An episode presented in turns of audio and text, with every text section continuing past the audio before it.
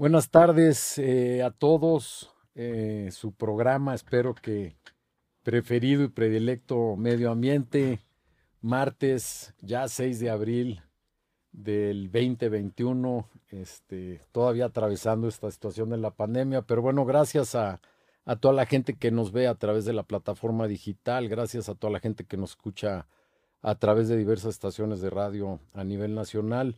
Y para mí es un orgullo hoy, a lo mejor me ven más serio que otros días, pero un, un orgullo y un placer poder tener aquí conmigo a alguien que de grata manera por lo que hace y por lo que es y por lo que vibra y su energía, como muchos de los otros programas, aceptó la invitación. Eh, Eduardo Donde, presidente de, de Fundación Donde, eh, apasionado igual que, que, yo, este, no me atrevería a decir que, que, nos tilden de locos de repente o que no tenemos nada que ver en ciertas cosas y que a mucho orgullo no me canso de decir que qué bueno y que gracias a Dios, si se puede decir así. Pero interesantísimo el programa de hoy eh, con Eduardo. Eduardo, eh, bueno, ahorita fuera de que se presente realmente eh, cómo nace el concepto de Fundación Donde, qué hace Fundación Donde, pero la parte creo que interesante otra vez es esta mezcla del respeto, la conciencia al medio ambiente. Y Eduardo es un apasionado de, de la parte tolteca, de la toltequidad. Con muchísimos datos que no tenemos y me, me, me, encanta platicar con él en ese tema porque aclara muchas cosas en lo que es la conciencia, en lo que es la identidad, en lo que es el respeto y de cómo se vivía, ¿no? Es impresionante que generaciones atrás, no voy a decir como el señor presidente ayer, que miles de siglos atrás nos fundamos, pero no me voy a burlar, pero, pero bueno, el, el tema de la toltequidad, el tema de ese respeto, si hoy regresamos como en muchos programas lo hemos hecho a, respetar nuestra casa, a respetar la naturaleza, cómo vivían, qué significa ser tolteca, eh, empata mucho con el tema medio ambiente y, más por lo que Eduardo sabe y lo que, y lo que maneja. Buenas tardes, Eduardo. Mil gracias por haber aceptado la, la, invitación.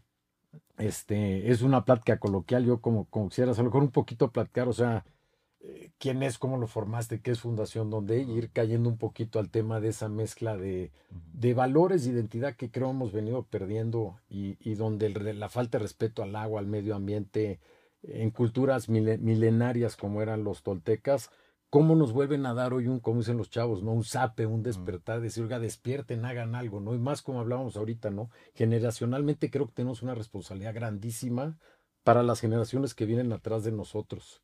Sin duda, Pablo, encantado de estar aquí contigo y con toda tu audiencia. Felices. Este, bueno, Fundación es, es realmente la, el legado de Rafael Donde Preciat, que hace más de 100 años decide dejar todos, todos sus recursos, él, él acumuló una gran, gran fortuna, este fue congresista, fue muy cercano a Benito Juárez, después ya con Porfirio Díaz tiene su práctica privada, eh, de abogado y es probablemente el abogado más connotado de México en aquella época y, y deja toda su fortuna a, apoyar la educación en México. Él recibió una beca y como agradecimiento de que todo lo que hizo lo hizo gracias a haber recibido una beca porque él no tenía los recursos, eh, decide dejar todo su patrimonio, que era un patrimonio muy grande, a la educación de los que no tenían eh, recursos económicos para poder acceder a ella. O sea, así de sencillo. Mis recursos, educación, que es básica, creo que es parte del programa México, y él decide en devolver en agradecimiento al de menos recursos. A todo, o sea, todo lo que hizo, que hizo una gran fortuna, este, millones y millones de pesos oro, lo, de, lo, lo da. Pesos que sí valían. Que sí valían. Pesos de oro, tal cual. Este, lo dan a la fundación, lo, lo dejan en la fundación para, para apoyar la educación. Y entonces a lo largo, con evidentemente todas las complejidades que vienen, porque viene la revolución, viene la guerra cristera, el maximato, vienen muchas complejidades que, que acaban saqueando a Fundación, en muchos sentidos.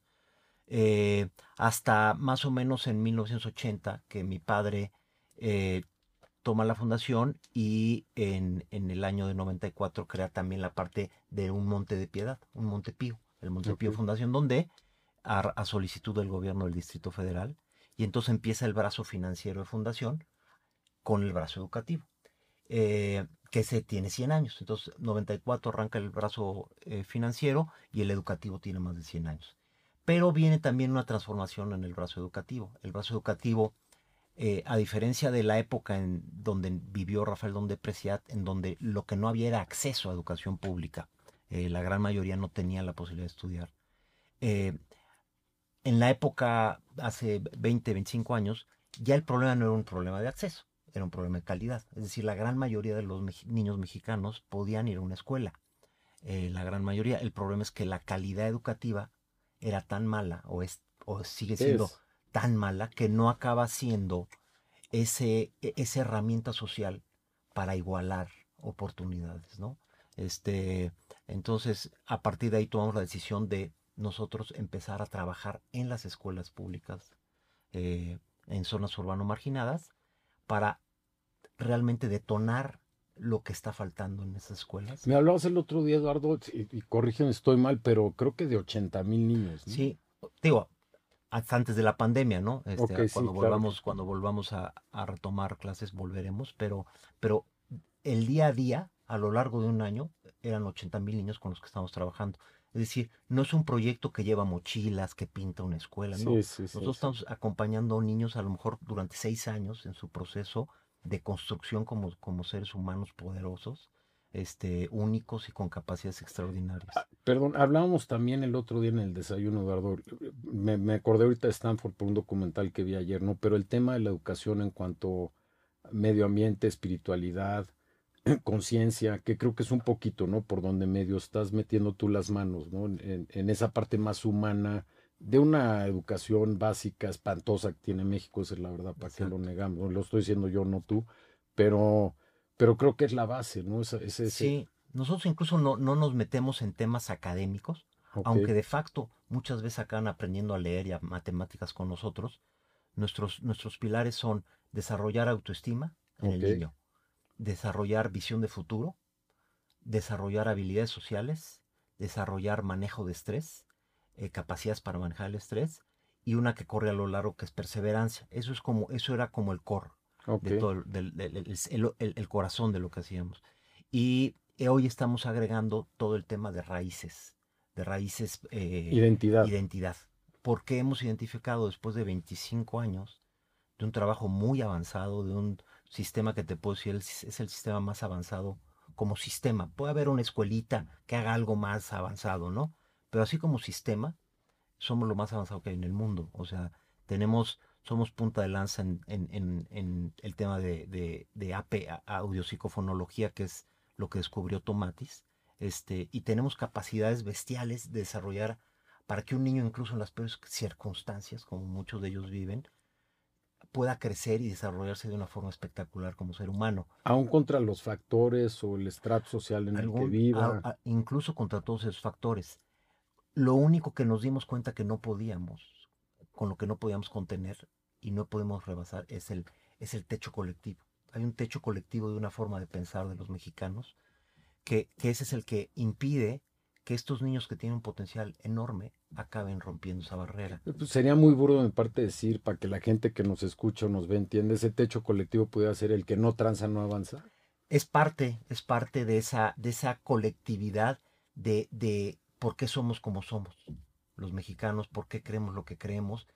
Eh, por qué la, historia de los cangrejos de un lado y del otro del río Bravo, ¿no? Toda esta visión del, del, malinchismo, ¿no? Que siempre aspiramos a ser blancos, aspiramos a ser gringos, aspiramos a ser franceses, ¿no? O sea... En vez de estar orgulloso de tus raíces. De tus raíces, o sea, piensa en un, en, un mismo Porfirio Díaz, ¿no? Pues Porfirio Díaz, que tuvo cosas muy buenas como presidente, este, era un oaxaqueño, un indígena oaxaqueño, y lo que aspiraba era a blanquearse y a borrar su huella oaxaqueña, ¿no? Este, su, su, raíz. Eh, y todo esto es por, porque la conquista fue muy efectiva.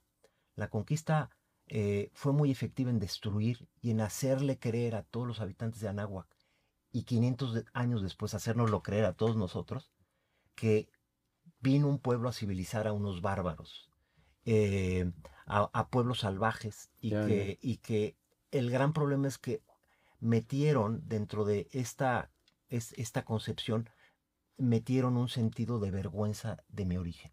Es decir, a todos los habitantes de Anáhuac eh, eh, les metieron el sentido de, tú eres un bárbaro, yo te vengo a civilizar y deberías de estar avergonzado de tu pasado. Desde la palabra indio, ¿no? Desde la palabra está indio. Mal, porque no, era la India. ¿no? Desde, y, y, muchos conceptos tan terribles, ¿no? Como como no es la culpa del indio, sino el que lo hace su compadre. Sí, ¿no? sí, sí, Eh, sí, el, sí, el propio Nahual, ¿no? Nahual que era como, que es como una palabra poderosísima en, en la toltequidad, es, es como referirse al lado más poderoso y espiritual de un ser humano, y aquí se usa como, como, des- como Sí, despectivamente. eres ¿no? un nahual, eres un nahual. naco, eres un... Imagínate, o sea, es, es- es la aberración total, es la tergiversación.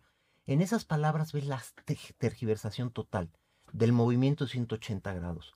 ¿Cómo lograron a- de hacer de una civilización muy superior a la española y a la europea en muchísimos sentidos, militarmente a lo mejor no, pero muy superior en muchos sentidos, lograron convencer a toda la población de que eran bárbaros salvajes, cuando era una civilización mucho más avanzada. Este techo colectivo que ha durado 500 años, nosotros hemos decidido que es tiempo de romperlo. Es tiempo de acabar con la gran mentira. Eh, y es tiempo de reconocer ese gran legado que tenemos de nuestras raíces ancestrales eh, y fundamentalmente a través del eje de la toltequidad. La toltequidad es como, como digamos que el budismo en toda la zona de India y todo eso. Y la gente malentiende, ¿no? Cuando hablas tolteca, la gente es como los gringos, ¿no? Que piensan que un azteca es desde aquí hasta la Patagonia. El tema de toltequidad o tolteca eh, está confundido entre, entre tribus, pues eran imperios, ¿no? Pero, pero la gente dice tolteca, los toltecas, los Exacto. aztecas, los mayas, los que no. Y, y- y el concepto realmente no, toltequidad es un, es un baño, es una diferencia, es una filosofía que vivía entre... Sí, es, es, es, es como el budismo en la zona de la India o el hinduismo. Es decir, tú podías ser maya y ser tolteca, podías ser totonaca y ser tolteca. Este, es decir, no estaba ligado ni a, ni a zona geográfica, ni a, zon- No. ni a etnia. Que es interesante para que la gente lo sepa, porque yo creo que poca Es gente decir, lo sabe. era toda la, la filosofía y el camino, el camino de filosófico y, y espiritual y de vida de toda la región de Anáhuac. Eh, es decir, alguien que avanzaba como ser humano, decían, ese es un tolteca, porque es un gran guerrero, es un guerrero consciente, es un guerrero, etcétera, ¿no? Entonces, eh, y la toltequidad era como, como, como la guía para, para desarrollarse como ser humano eh, y permeaba en toda la zona de Anáhuac. Su influencia, como saben, va este, desde el, sur de Estados Unidos ¿no? hasta Centroamérica. Todo eso era, es, eso era Anáhuac. Los mexicas, los aztecas, lo que conocemos, digamos que es, es justamente el punto más decadente de una civilización. El mexica vendría siendo el pueblo eh, ermitaño invasor, ¿no? El, el pueblo, de, en cierta forma, más bárbaro, Exacto. ¿no? Este, de una civilización que llega a un punto muy alto. Tenía grandes cosas, ¿no? Grandes avances, pero tenía otras tergiversaciones ya de lo que era la toltequidad. Entre ellas, aunque totalmente exagerado y falseado, porque, porque las cifras son totalmente falseadas, sí había cierto número de sacrificios humanos, pero eran muy limitados, eh, pese a lo que quisieron contar. Eh, pero era, era, era el punto más decadente de una civilización. Una civilización tiene ciclos, ¿no? Eh, pero es como decir que juzgáramos a Roma por el periodo de Calígula, ¿no? Un Sí, sí, periodo claro. desastroso de Roma. Y dijéramos, Roma es Calígula. Pues no, Roma es gigante, es una civilización que dejó un gran legado. Sí. Y, lo mismo pasa con Anáhuac. Pero hay una aceptación, hay una identidad, hay un orgullo a través de, ¿no? Na- nadie camina más erguido que un romano. Exacto. Tú los ves, se sienten exacto, paridos por años, Romano. ¿no? ¿No? Este, eh, ¿Por qué? Porque la civilización actual deriva de Roma. Eh, Occidente deriva de Roma. Entonces, ellos se saben que son los fundadores de Occidente. Eh, y la paradoja es que nosotros tenemos una civilización originaria mucho más Sí, avanzada. ya nos podemos meter después al, al- del romano que reconoció esa parte de Oriente a cómo retoman los otomanos el poder y cómo gobiernan los otomanos, que acaba hasta en manos de Hitler, ¿no? El Kaiser es César en, en alemán, el. Tercer Reich, etc. Pero bueno, Pero todo, todo es esa claro, gran claro. influencia, ¿no? Pero es, pero es eso, creo que es otra vez, ¿no? Es esa identidad de la que Claro. así soy, aquí soy, Claro, ¿no? se sienten, se sienten que el mundo no los merece casi. ¿no? O sea, se sienten con todo el, el- el poder y, y la capacidad de, de- de cambiar el mundo. Y se sienten orgullosos de quienes son los romanos. Pese a que nuestra civilización es mucho más avanzada en muchos sentidos, en muchos sentidos, nos sentimos avergonzados de nuestro origen. Y eso Sí. permea en toda la sociedad. Y, y creo que ya llegó el momento, 500 años, yo digo, son suficientes, ¿no? Ya, Sí, sí, sí. fueron suficientes, ya acabemos con la gran mentira. Una gran mentira que, que se usó para explotar. Su vocación fue, ¿cómo exploto mejor?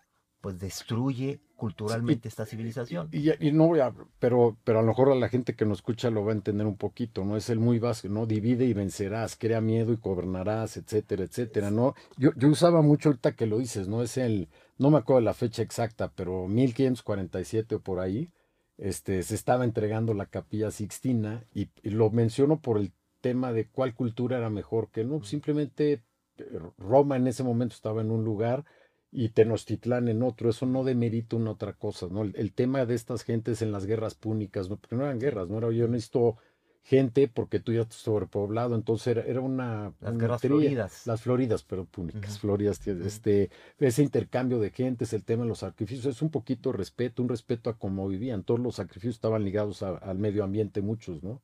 A que lloviera, que no lloviera, al maíz, etcétera, E etcétera, incluso etcétera. no, eso es en la época cuando llegan los españoles. Exacto. Tú te vas a la época donde gobernó Seacatl, Topilzin Quetzalcóatl, Tula, y Tula era la capital de toda Anáhuac. No era un- una capital de dominio como la azteca militar, pero era un dominio cultural. Y Seacatl Topilzin prohíbe incluso los sacrificios de animales. Claro. Dice, si quieres hacer un ritual y sacrificar, pues usa tu propia sangre, no la del sí, animal. Sí. Entonces, el propio sacrificio que está tan vilipendiado, la realidad es que es un periodo muy corto. Es como juzgar, como digo, juzgar a Roma por Calígula. Ese es el mejor ejemplo. Entonces que yo digo. ¿cómo vamos a juzgar? Además de que está sobredimensionado, porque fue en mucho menor medida y en ciertas zonas nada más, eh, la realidad es que es un periodo muy corto. Este, el, el- el- los, los, el periodo más floreciente de, de, de Anáhuac, que es con Topilzin, gobernante de Tula, eh, él prohibía los sacrificios incluso de animales. Pues sí. Entonces, Y eso no lo sabemos. no lo sabemos. O sea, es increíble. Yo lo que digo es, es pero es, es resultado de que fueron muy hábiles los españoles Sí, este, sí, sí. y europeos en, en, en, en destruir a una civilización y hacernos creer a todos los habitantes que éramos bárbaros. Pero eso se perpetró, se perpetuó y ha seguido sucediendo durante los siguientes 500 años. Eh, y no nos damos cuenta y seguimos siendo, seguimos conquistados. Hablamos de una independencia. O no aceptar la conquista. O sea, no, no, no nos damos cuenta que mentalmente seguimos conquistados. Claro. Eso es lo más paradójico y lo que tenemos que empezar a develar. Estamos conquistados mentalmente. Por eso somos malinchistas. Por eso vemos o denostamos como mexicanos al que es un poco más moreno. Este, porque, por eso eh, vemos tantas cosas de una forma porque seguimos con una un pensamiento conquistado.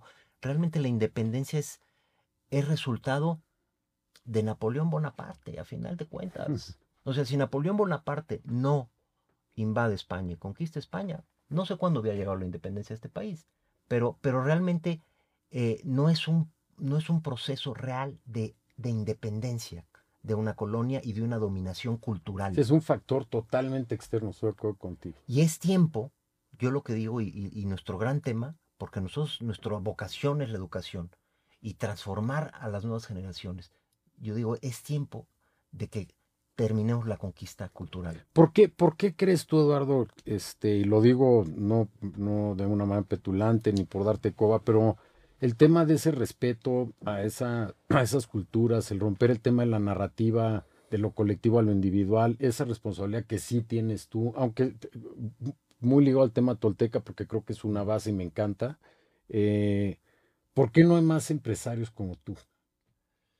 Pues yo creo que por lo mismo, por, por, por ese colectivo.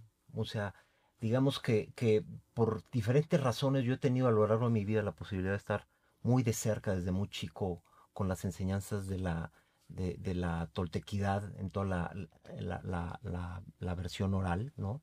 Este, y, y- de alguna forma yo me he conformado de una, de una, de, de una forma en, la cual yo, yo siento y conozco y me he puesto a investigar y no puedo más que maravillarme del- de, nuestro legado, sin reconocer que hubo periodos y cosas como toda civilización. Pero en una, en una ley de vida en un tema personal, el regresar a las bases y a las raíces para ver qué estuvo mal y entender la historia, pues creo que sería básica para todos, ¿no? Entonces, esta filosofía tolteca, lo que haces tú de educación con esos 80 mil niños, ojalá, fueran medio millón, eh, ¿cómo podemos ir haciendo esas alianzas, esas comunidades, donde creo que es básico, ¿no? En cada programa estos de medio ambiente acabamos hablando siempre de educación y de conciencia, ¿no? Y arriba de eso el tema de espiritualidad, ¿no?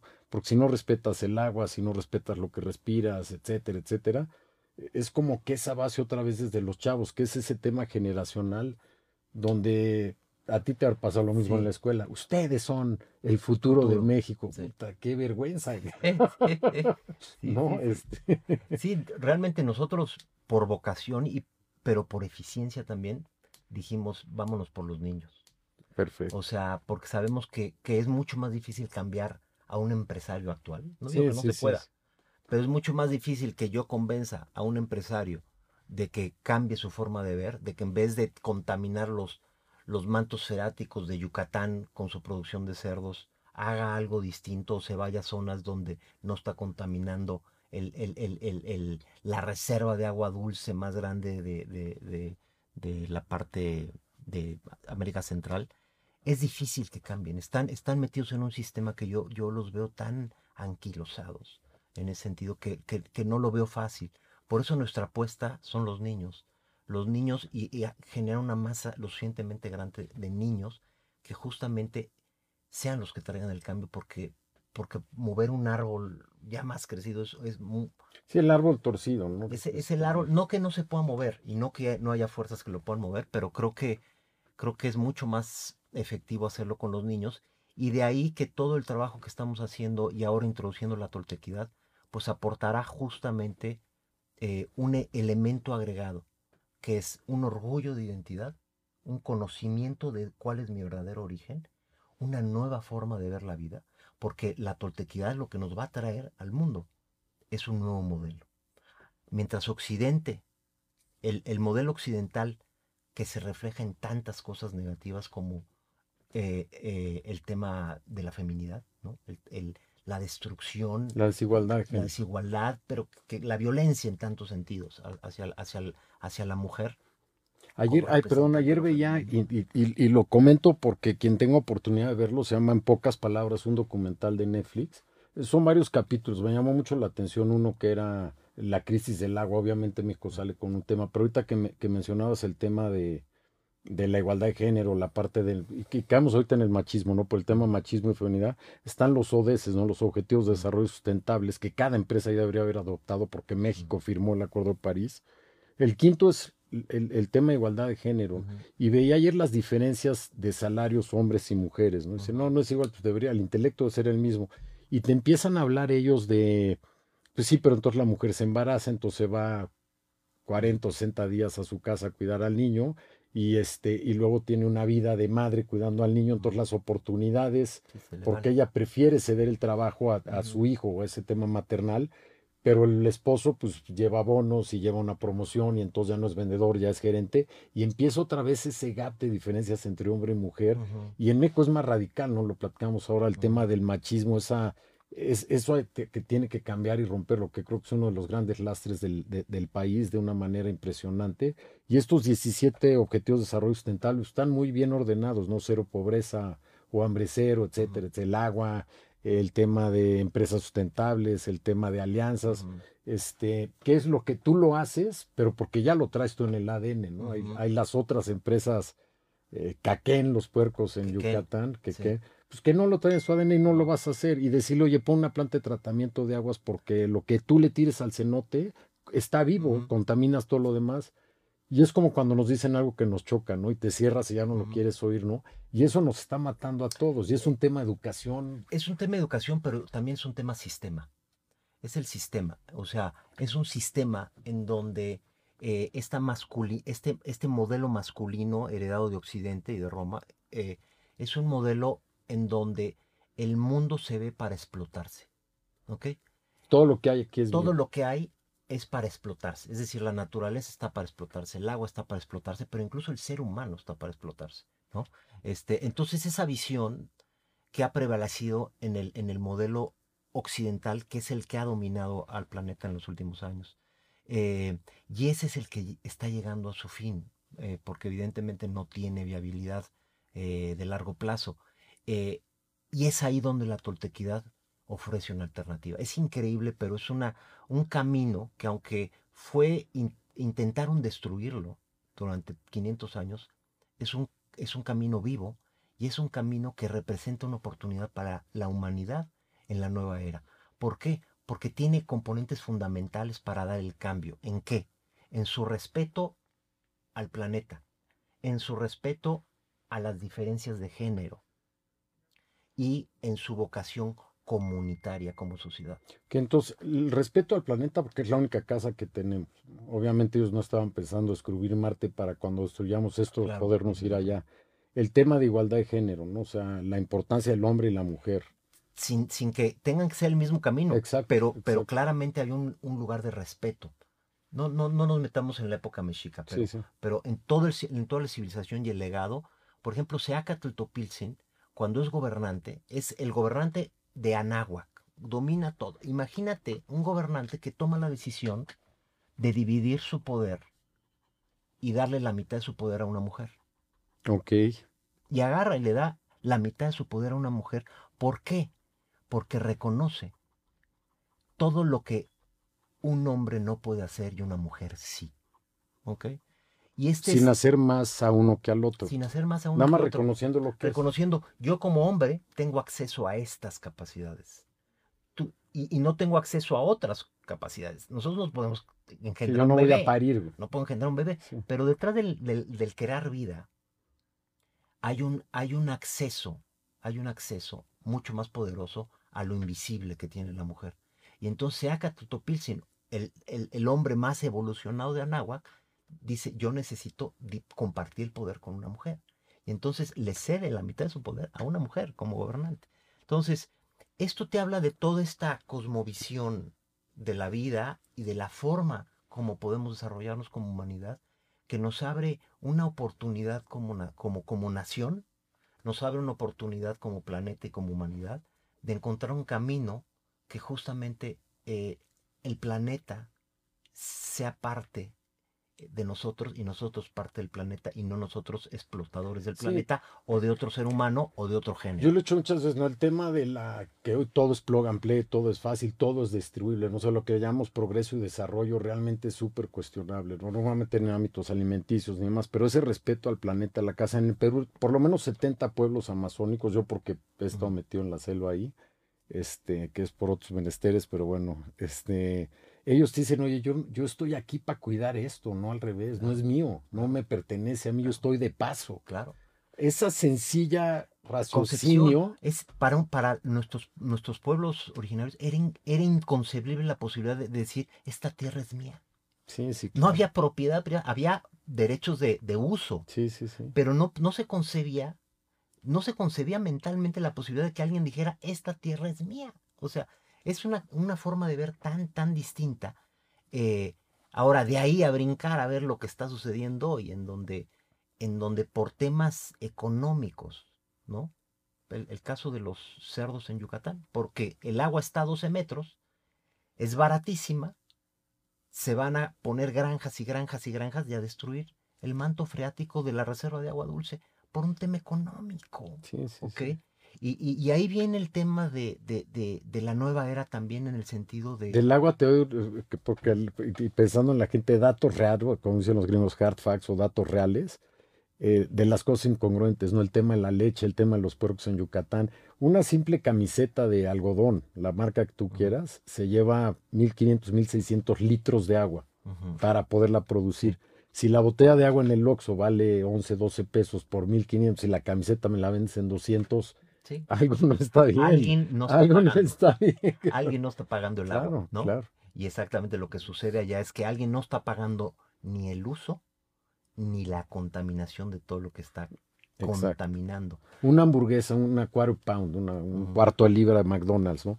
Entre la soya que lleva, la carne que lleva, o sea, si dividimos con números reales, no los voy a echar ahorita, pero bueno, los cuatro mil litros de, de, agua que necesita la vaca para que la puedan matar y hacer la carne, con un 1% de carne que le ponen a la, hamburguesa, más la soya, más el pan, cada hamburguesa se lleva como 1.600 litros de agua. Sí, es, es una vez. Pero la única manera de poder vender esa hamburguesa en 99 centavos de dólar, pues es no pagando el agua. Claro, no pagando el agua ni el daño. Eh, bueno, no menos, pagando el la huella la ecológica huella que ecológica. tenemos hoy Es es gigantesco. una ¿no? locura. Y, y, y, lo que, y lo que es paradójico es que está en nosotros ese cambio.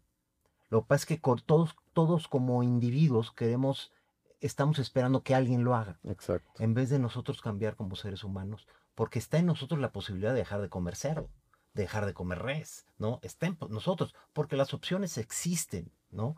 Este, Y no es negarlo o prohibirlo ni nada, es simplemente otra vez educación y conciencia. ¿no? Esta gente, oye, plantas de tratamiento, agua, hay otros procesos para que la sangre y el rastro y eh, la comida y las vitaminas y todos los desechos de un puerco no acaben en un cenote. Claro. Claro, que hay soluciones, pero no lo voy a hacer. Incluso hay zonas en las cuales harían mucho menos daño.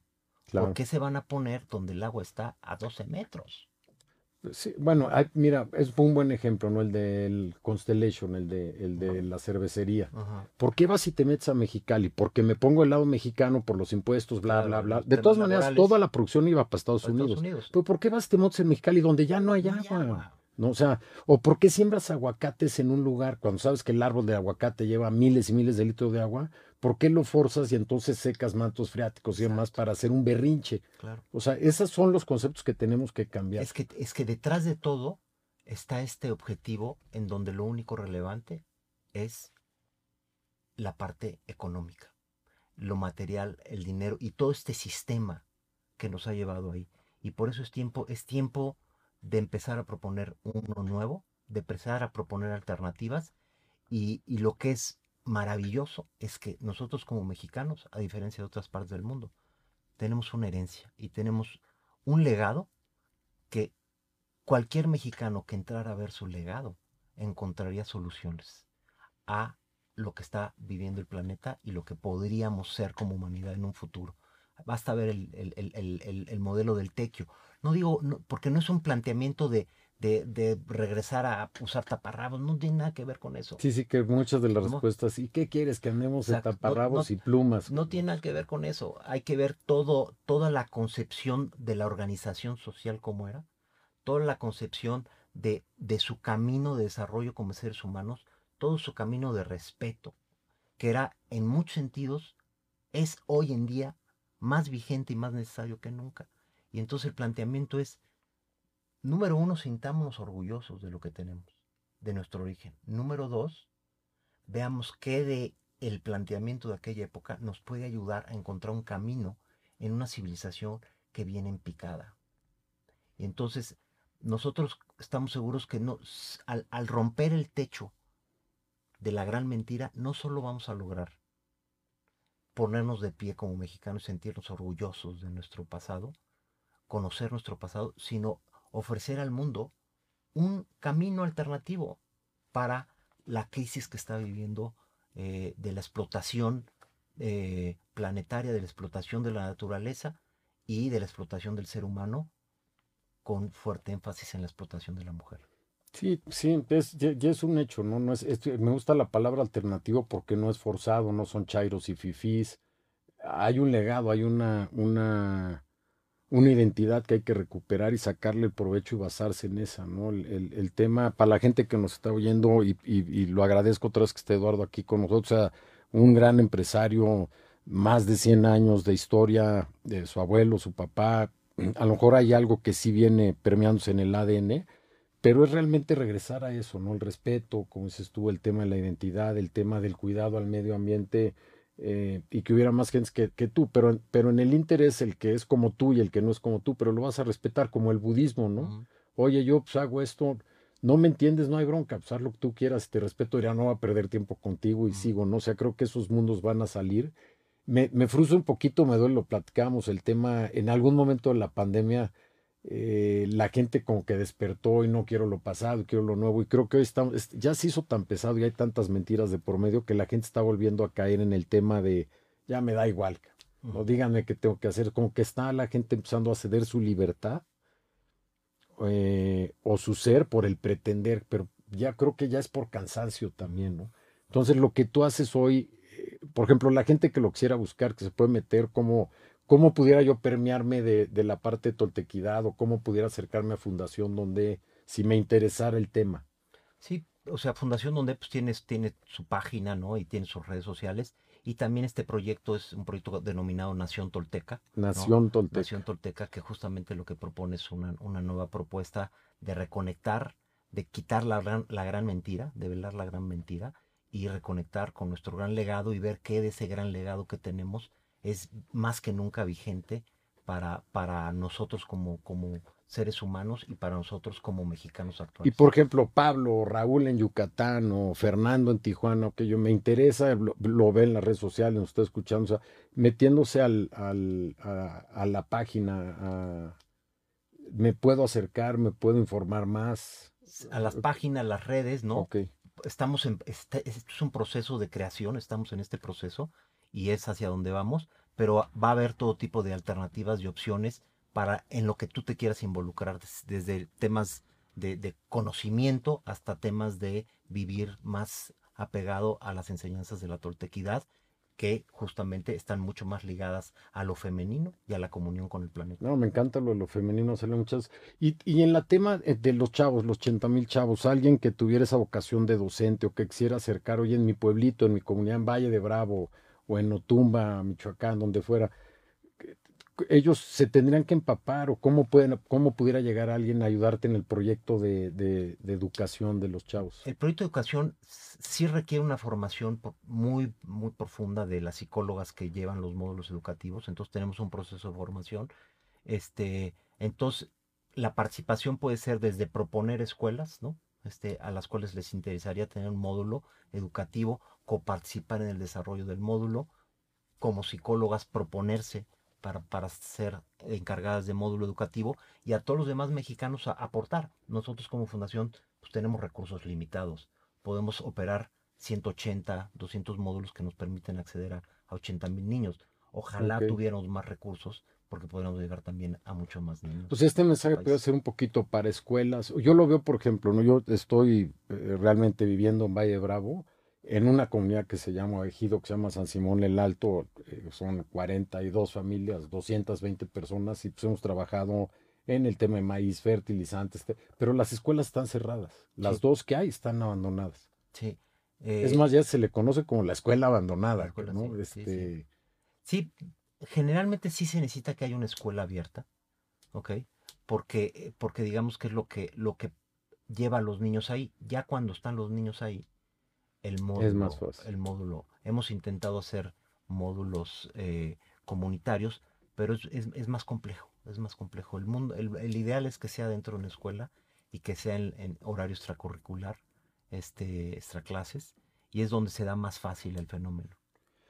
Oye, pues hijo, se pasa volando el tiempo, Eduardo, más con, con gente como tú. Este, yo le diría a la gente que, los ejes, ¿no? Medio ambiente, como decías tú, la igualdad de género y el parte de crear comunidad como base de la filosofía tolteca que tú has permeado como, como presidente de, un gran empresario a, lo que haces eh, con unos beneficios que deben ser súper satisfactorios. El tema de igualdad de género y qué otra cosa. Yo, igualdad de género, yo no me encanta la palabra.